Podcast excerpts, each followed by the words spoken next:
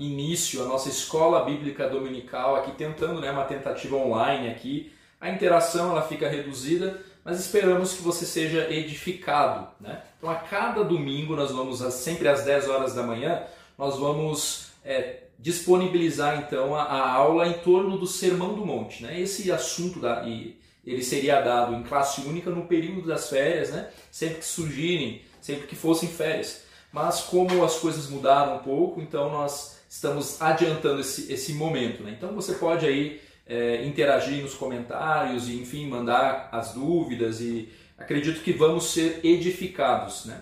Ao longo também desse período, você notou, você que está acompanhando as nossas redes sociais, tanto no Facebook, Instagram, no YouTube também, é, que nós estamos com algumas iniciativas. Eu quero que você preste muita atenção rapidamente em algumas iniciativas que nós temos tentado aqui para zelar pela nossa comunhão, pela nossa edificação mútua. Então dá uma olhadinha aí, confere. Às terças-feiras nós temos o nosso devocional então sempre às 8 horas da manhã. Até agora nós tivemos um especial de Páscoa, mas a partir da próxima semana é um devocional sempre às 8 horas da manhã. Nas quartas-feiras, ao grupo pequeno, então você pode participar dos grupos pequenos às 20 horas, também de forma online.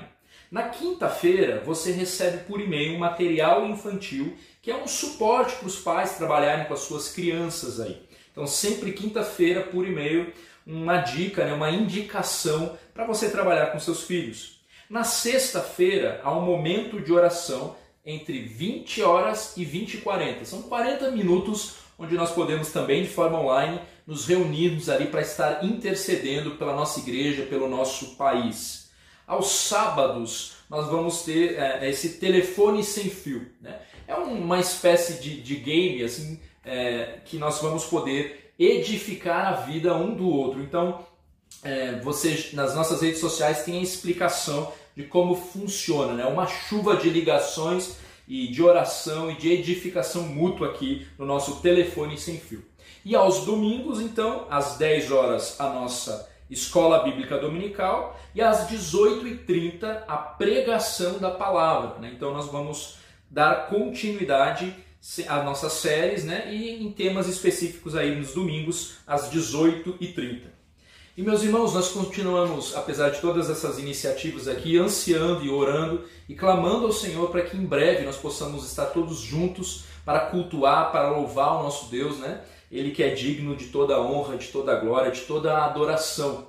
Né? Então, claro que essas iniciativas elas podem ser muito, muito úteis, mas nós queremos é, de fato estarmos juntos. Então, continue orando por isso, clamando ao Senhor é, é, com relação a isso. Então vamos dar início então à nossa escola é, bíblica dominical, é, classe única no Sermão do Monte. A cada domingo então nós vamos ir olhando uma porção do Sermão do Monte. Hoje é uma espécie de introdução aqui, a, um panorama, né? É, dos contextos do Sermão do Monte e vamos olhar também para as bem-aventuranças aqui também de forma panorâmica.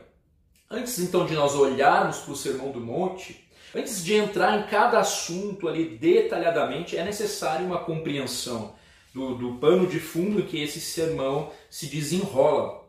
Então, basicamente, o porquê de Jesus ter dito o que ele disse e o porquê de Mateus ter registrado tudo, apesar de que em, em, temos porções desse sermão também no Evangelho de Lucas. Algo importante é que nós não podemos olhar para o Sermão do Monte é, sem olhar para o todo das Escrituras. Né? Nós não podemos pegar um texto isoladamente e retirar dali conclusões. Então, um princípio básico da hermenêutica é partir do geral para o específico, né, para o particular, e isso, na verdade, deve ser aplicado em toda a Escritura e especialmente aqui no Sermão do Monte, os capítulos 5 a 7 de Mateus. Certo? Então, Vamos dar uma olhada agora no contexto bíblico, religioso e político. O bíblico religioso, né, a própria disposição do livro de Mateus, é, como o primeiro livro aqui do Novo Testamento, ela carrega um significado implícito. Israel, ela, esteve, ela, ela estava 400 anos sem profeta, né, e Deus está ali em silêncio durante todo esse tempo. Israel está aguardando o Messias. Então Mateus insere o Sermão do Monte logo nos primeiros capítulos, como uma forma de destacar essa realidade espiritual.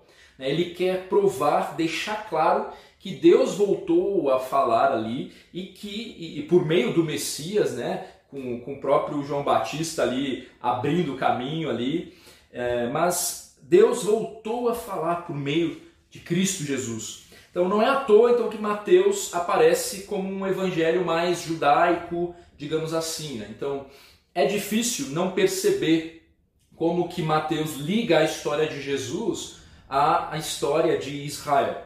Então o evangelista ele aponta para o fato de que Jesus ele cumpre todo tipo de expectativas messiânicas dos profetas. Né? Então, 11 vezes é dito ali para que se cumprisse o que havia sido falado pelos profetas. Há essa conexão entre a vida de Cristo e aquilo que foi falado pelos profetas. Né? Além disso, o ministério e ensino de Jesus pressupõe a natureza normativa da lei do Antigo Testamento. Então, os leitores de Mateus, eles eram judeus de fala grega que precisavam aqui de uma clara explicação da natureza da messianidade de Jesus e do programa divino para o reino prometido. Aqui é, eu tenho utilizado como base, né, uma das bases, claro, a própria Escritura, mas o livro Foco Desenvolvimento, né, um livro muito bom de um dos, dos meus professores é, do seminário, Carlos Oswaldo, já está na, com o Senhor, mas que legado esse homem nos deixou, eu aconselho a leitura, então, Foco e Desenvolvimento do Novo Testamento, também tem o do Velho Testamento, né? E os, os estudos do Sermão do, do Monte, do Lloyd Jones, também é uma referência aqui que você pode, quem sabe, estar é, adquirindo e, e, e lendo aí. Então há a sugestão aqui de que Mateus ele foi escrito em uma época em que a igreja e a sinagoga elas estavam separadas e em conflito quanto a quem era o verdadeiro sucessor das promessas do Antigo Testamento. E aí aparece Jesus Cristo, depois de 400 anos, falando e, evidenciando que de fato ele era o Messias. Então os, os, fariseus, os mestres da lei, eles entram, ficam desesperados aqui né, nesse momento então, ah, falando nisso, há alguns grupos religiosos que nós precisamos distinguir aqui: ah, os fariseus, os saduceus, os essênios e os zelotes. Então, vamos olhar primeiro para, também de forma panorâmica, né, mas é, para os fariseus. Os fariseus eles consideravam como revelação divina todo o Antigo Testamento e reverenciavam a tradição oral a ponto de ser mais importante que a própria escritura. Eles vinham então das camadas inferiores e médias da população e eles tinham ali na sinagoga a, a sua principal plataforma de expressão. A sua teologia enfatizava a predestinação, a imortalidade, a ressurreição e a vinda de um Messias, um libertador político. Os saduceus, por sua vez, eles eram da classe sacerdotal elitista, né? Cujo envolvimento religioso se limitava ao templo. A sua teologia ela era bem menos rígida que a dos fariseus. É, eles aceitavam apenas o Pentateuco como revelação e acreditavam na autonomia do, do, do homem, negavam completamente a imortalidade e a existência dos seres espirituais. Né? Então, por estarem no topo da pirâmide social israelita, eles não desfrutavam de um, de um grande prestígio com as massas, nós poderíamos dizer. Os essênios, zelosos por pureza religiosa e ainda mais radicais nas suas expectativas messiânicas. Eles eram separatistas, né? eram deterministas, acreditavam em anjos e, e, e acreditavam em demônios. Os zelotes, esse aqui é, é, um movimento sociopolítico, é mais um movimento sociopolítico do que um grupo religioso, né? mas eles compõem o cenário em que Mateus é escrito e o sermão do monte proferido. Então os zelotes eles acrescentam aqui o, o aço né, de seus punhais, as esperanças de libertação. Então vamos olhar agora o, o, o contexto político. Quando o Senhor Jesus Cristo ele, ele inicia o seu ministério, a Judéia estava sob o governo direto ali de Roma, né? o governo romano. O povo ele sofria com imposições de Roma. Então, quando o Antigo Testamento encerra é, nós temos Malaquias apontando para a vinda do profeta Elias, antes do aparecimento do dia do Senhor. Então, na medida em que os anseios judaicos por independência eram continuamente abafados por uma série de nações conquistadoras, as suas expectativas messiânicas elas ganhavam um sabor distintamente político. Então, socialmente, havia uma, uma pequena minoria que desfrutava do melhor que o mundo oferecia, enquanto a maioria da população gemia com uma carga extremamente pesada de impostos, né, agravada pela desonestidade ali dos publicanos e que era tolerada pelos romanos. Então esse aqui é um contexto né, sociopolítico, religioso, em que Mateus é, é escrito e em que o Sermão do Monte também ele é desenvolvido. Então, qual que é o propósito em Mateus? Né? É, e, e, que nós encontramos aqui descrito no, no foco pelo Carlos. Eventos e ensinos selecionados do ministério público e particular de Jesus foram registrados para provar a uma audiência judaica que Jesus de Nazaré era o Messias prometido de Israel e para esclarecer o programa divino para o reino nesta presente era à luz da ultrajante rejeição do rei Messias por Israel. E isso se dá no Sermão do Monte, porque o mesmo, o mesmo apresenta a proclamação dos princípios do rei para a vinda do reino. Então, os princípios apresentados por Jesus no, no Sermão do Monte é, é, contrasta né, com a justiça hipócrita e autocomplacente exibida ali pelos líderes religiosos de Israel. Então, olhar para o Sermão do Monte tendo é, esse pano de fundo faz muita diferença. Então, Jesus ele confronta cada um dos aspectos de forma contundente, de forma firme e com autoridade. Não é à toa que a multidão ela sai admirada e que os adversários se sentem tão indignados a ponto de, ao longo do percurso, crucificarem inclusive o Senhor Jesus. Então, o Sermão do Monte ele é um marco né, é, de confrontação ali a estes aspectos que, que compõem aqui o, o, o contexto. Então, nós temos que ter isso em mente quando nós lemos o Sermão do Monte. Ao longo então de cada encontro, de cada uma das nossas aulas, nós não podemos esquecer esse pano de fundo. Outra questão importante que nós precisamos considerar é o que o Marcelo Berti ele destaca no seu texto, um texto que você encontra no blog dele, Teologando, né? o, texto é, o título é Secularismo, a, a falha fatal da religião. Eh, ele, ele faz uma observação que eu quero destacar aqui eh, para nós hoje. Ainda que o sermão do monte tenha sido dirigido aos judeus, ele também fala aos cristãos de hoje. Ele, ele nos diz quais devem ser nossas ações e atitudes. Ele nos desafia a viver uma vida excitantemente distinta, colocando sabor em nossa sociedade. Ele nos alerta sobre os perigos de uma religião falsa que se insinua dentro da teologia e da prática cristã. Ele nos instrui como devemos interpretar e aplicar as escrituras do Velho Testamento ele coloca diante de nós as medidas do homem ou da mulher de Deus. Então nós precisamos considerar a maneira como nós devemos interpretar e aplicar o Sermão do Monte é, nas nossas vidas.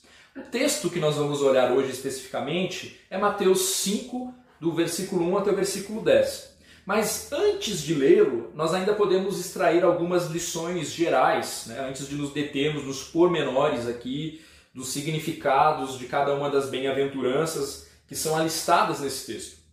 Primeiro, todos os crentes devem ser assim. O que é apontado aqui no texto que nós já vamos ler, todo cristão deve ser assim. Então, trata-se da descrição de como todo crente deveria ser. Então, não é algo inalcançável que só os, os considerados grandes homens de Deus né, foram capazes de atingir. Jesus ele está descrevendo todo e qualquer dos seus seguidores aqui. Né? Então, se você já teve um encontro com Cristo, essas são as suas características. Segundo, todos os crentes eles devem manifestar todas essas qualidades. Né? Não é que alguns manifestam certa característica e outros manifestam outras características. Né? Aí o, o Jones ele, ele, ele afirma: cada uma dessas características, em certo sentido, requer a presença das demais qualidades. Na verdade, é impossível alguém manifestar qualquer dessas graças conformando-se à bem-aventurança pronunciada a respeito dela, sem que ao mesmo tempo, inevitavelmente, exiba as outras graças também. As bem-aventuranças formam um complexo integrado e não podemos separá-las umas das outras. E terceiro, não se tratam de tendências naturais que você possa desenvolver por você mesmo. Cada uma dessas bem-aventuranças, em sua inteireza, é uma disposição que somente a graça e a operação do Espírito Santo em nós eh, podem são capazes de produzir mesmo nas nossas vidas. Então, estes três princípios aqui, ainda gerais, são importantes nós considerarmos ao olhar esse texto aqui. Então vamos ler Mateus, capítulo 5, a partir do verso 1 até o 10. Diz assim a palavra do nosso Deus: Vendo Jesus as multidões, subiu ao monte, e como se assentassem, aproximaram-se os seus discípulos, e ele passou a ensiná-los, dizendo: Bem-aventurados os humildes de espírito, porque deles é o reino dos céus. Bem-aventurados os que choram, porque serão consolados. Bem-aventurados os mansos, porque herdarão a terra. Bem-aventurados que têm fome e sede de justiça, porque serão fartos. Bem-aventurados os misericordiosos, porque alcançarão misericórdia. Bem-aventurados os limpos de coração, porque verão a Deus. Bem-aventurados os pacificadores, porque serão chamados filhos de Deus. Bem-aventurados os perseguidos por causa da justiça, porque deles é o reino dos céus. As bem-aventuranças elas contrastam com o padrão deste mundo. Há dois reinos inteiramente distintos. O crente e o incrédulo, eles vivem debaixo de outra dinâmica. Então, quando Jesus ele inicia e encerra as bem-aventuranças, dizendo porque deles é o reino dos céus, ele queria deixar claro para nós que nós pertencemos a um outro reino. Em Colossenses 1,13 nós lemos: Pois ele nos resgatou do domínio das trevas e nos transportou para o reino do seu Filho amado, em quem temos a redenção, a saber, o perdão dos pecados. Reino implica em rei. Jesus é esse rei e ele dita a lógica do seu reinado. Um reino que, que confunde, um reino que ex, é, é, exalta quem todos desprezam e despreza quem todos exaltam. A lógica né, desses pensamentos. Então, como trata-se é, de características dos salvos, eu e você, nós deveríamos confundir esse mundo ao nos posicionarmos de acordo com estes princípios, com, essa, com essas bem-aventuranças aqui. Então vamos olhar de forma panorâmica para cada uma dessas bem-aventuranças descritas no texto de hoje. Bem-aventurados os humildes de espírito. O oposto é, dos espíritos orgulhosos. É, Deus ele se opõe aos orgulhosos, mas ele concede graça aos humildes. Tiago 4:6. Portanto, quem se faz humilde como esta criança, este é o maior no reino dos céus. Mateus 18, versículo 4. Temer o Senhor é odiar o mal. Odeio o orgulho e a arrogância, o mau comportamento e o falar perverso. Provérbios 8, 13. O homem ele deve reconhecer a sua pequenez diante do poderoso Deus. Quem lida com o orgulho sabe muito bem das dificuldades em torno disso, o quanto nós precisamos verdadeiramente de um Salvador para exalar nessa humildade a, a semelhança de Cristo. Bem-aventurados os que choram. Tudo que o mundo tenta evitar é essa necessidade de, cho de chorar, né? especialmente no que tange as questões espirituais. Né? Chorar por suas próprias iniquidades, reconhecendo a sua pecaminosidade. Então, Tiago 4, 8, 9, nós lemos: Achegai-vos a Deus, e ele acolherá todos vós. Pecadores, limpai as vossas mãos, e vós que tendes a mente dividida pelas paixões, purificai o coração. Entristecei-vos, arrependei e chorai. Abandonai o riso fácil e pranteai. Trocai a vossa euforia pelo pesar. Bem-aventurados são os que choram, os que choram as suas misérias, os que reconhecem que precisam de um Salvador. Bem-aventurados os que choram. Qual foi a última vez que você chorou pelos seus pecados em arrependimento na presença do Deus Todo-Poderoso? Esse é um princípio do reino de Deus. Né? O quebrantar do coração, o quebrantamento do nosso coração, que inclusive leva às lágrimas. Bem-aventurados os mansos. A ira egoísta ela é sempre um pecado e naturalmente é, é a que nós recorremos. Né? Geralmente nós estamos focados em nós mesmos, um senso de justiça própria e quando alguém mexe nesses direitos, né, nesses pseudos direitos nossos, legítimos uh, ou não, nós respondemos em ira e isso é pecado diante de Deus. É claro que há uma ira que diz respeito às questões santas. Jesus, quando vê o povo fazendo comércio na casa de seu pai, ele realmente não deixa barato ali, mas nem por isso ele pecou. Né? O quanto da nossa ira diz respeito a essa ira que se relaciona às questões do reino de Deus, às questões é, que estão na palavra do Senhor. Mas bem-aventurados os mansos.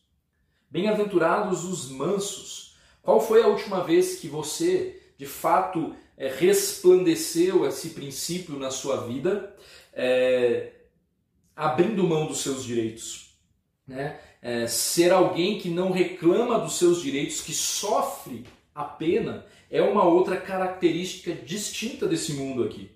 E aqui a ideia seria: bem-aventurado o homem cujos instintos, as paixões e os impulsos estão sob controle.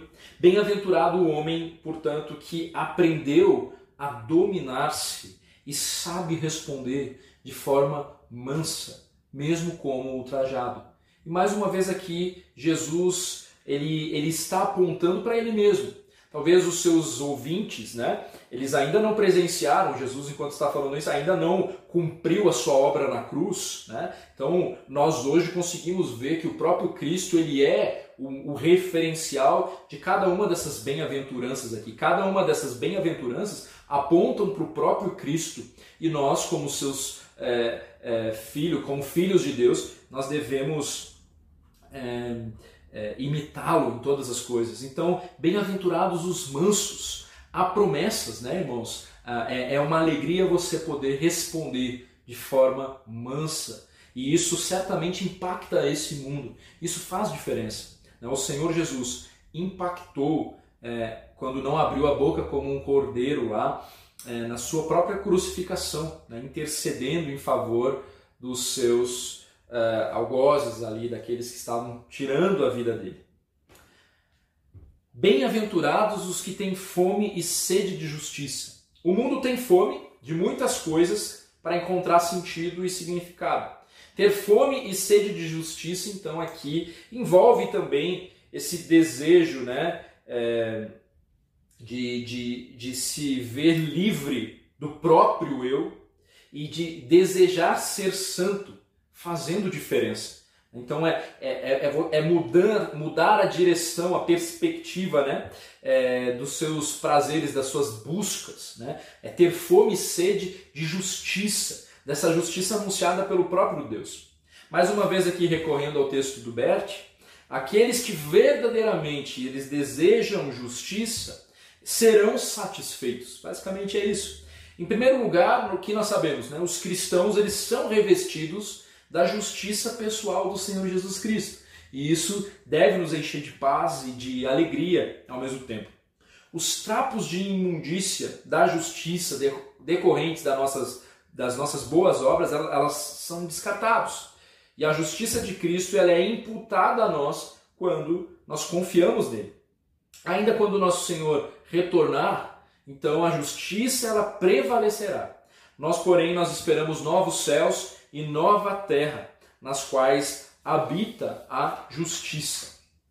Os escribas e os fariseus, eles estavam convencidos né, de que eles possuíam toda a justiça necessária para entrar no reino de Deus.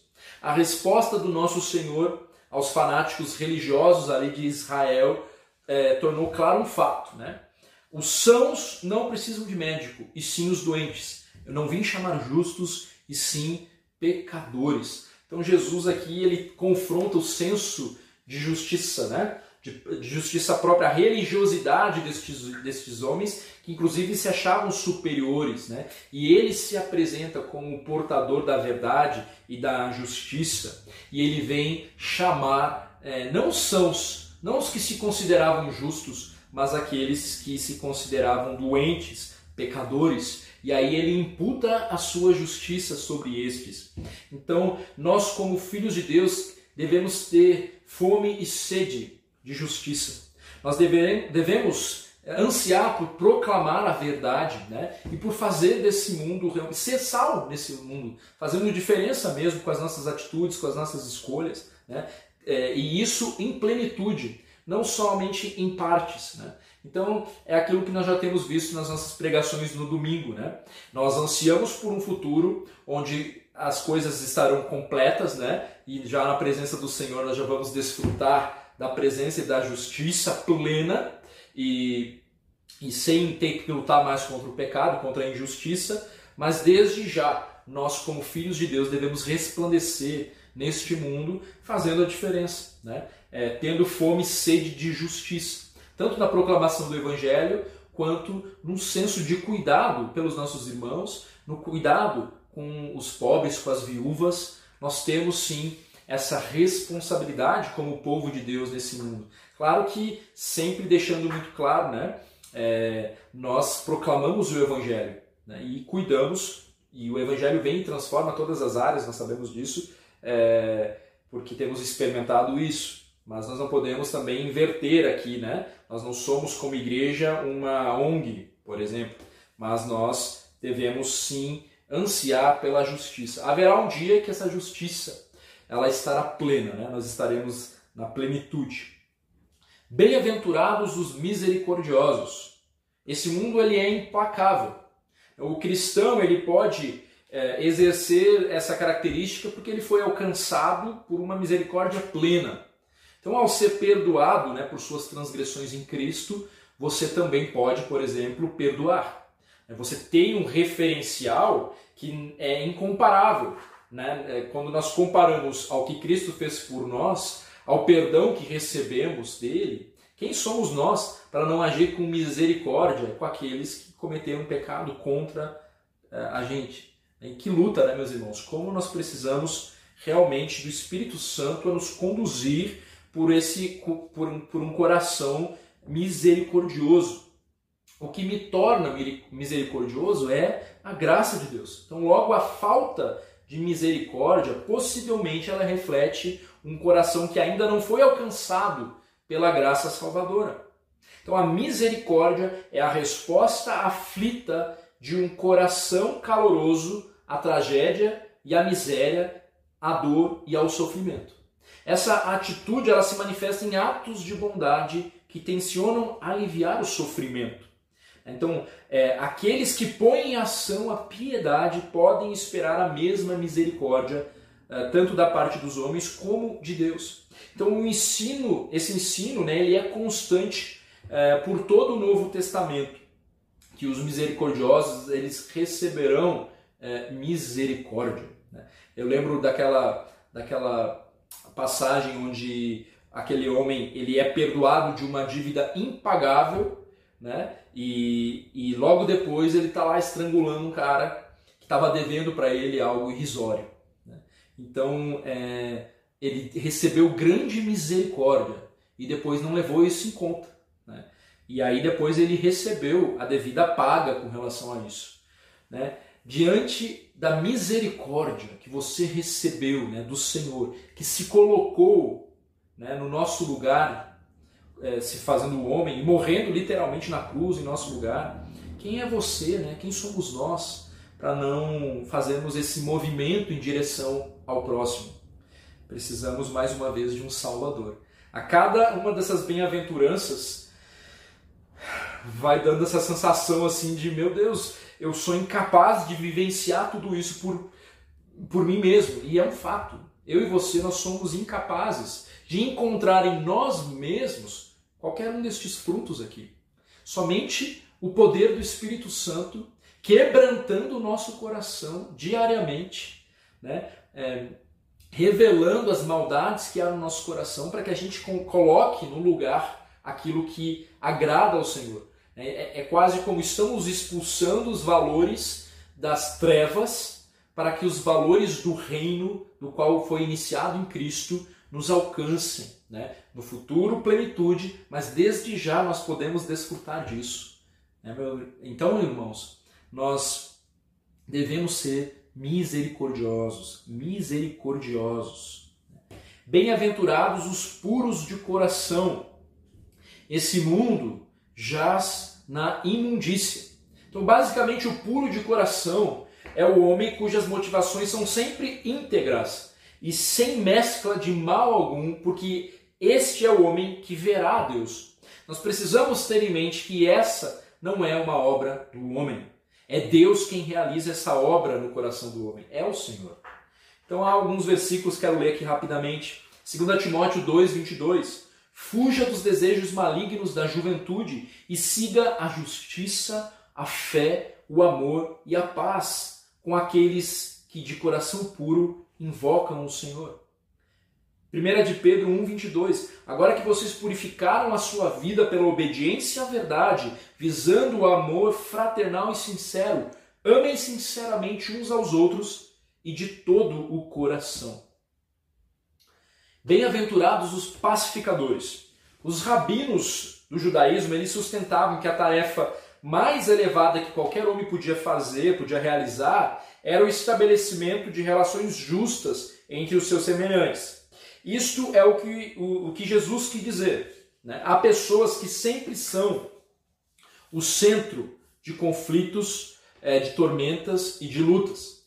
Em qualquer lugar que elas apareçam, elas serão vistos é, é, implicados em disputas ou sendo a causa de lutas com outros. Né? São briguentos. Né? Há pessoas desse tipo é, quase em toda a nossa sociedade e, infelizmente, em toda a igreja. Até porque dentro da igreja existem pessoas não salvas, né? E então nós precisamos estar atentos, inclusive, a isso tudo. Mas essa é a característica, são características de alguém é, que não é um pacificador. Né? Então, quer saber se você tem desfrutado dessa bem-aventurança aqui, se isso faz parte, né? Se você está bem exercitado aqui, verifique se é, você tem domínio próprio né, com relação as suas palavras, as suas atitudes, se você não está sempre é, é, no meio das tretas, dos conflitos, das tormentas, cuidado, meu irmão, cuidado, seja um pacificador. Por que, que há tantas guerras nesse mundo e, e, e tanta discordância, tanta partidarismo, tanta divisão? Né? A explicação para todas as nossas dificuldades é a concupiscência, é a cobiça, é o egoísmo, é o egocentrismo dos homens. Então, o pacificador é o indivíduo que não fica sempre é, encarando tudo em termos dos efeitos que as coisas possam exercer sobre ele. Então, lá Romanos 14, 19. Por isso, esforcemos-nos em promover tudo quanto conduz à paz e à edificação mútua. Esforce-se para promover tudo quanto conduz à paz e a edificação mútua.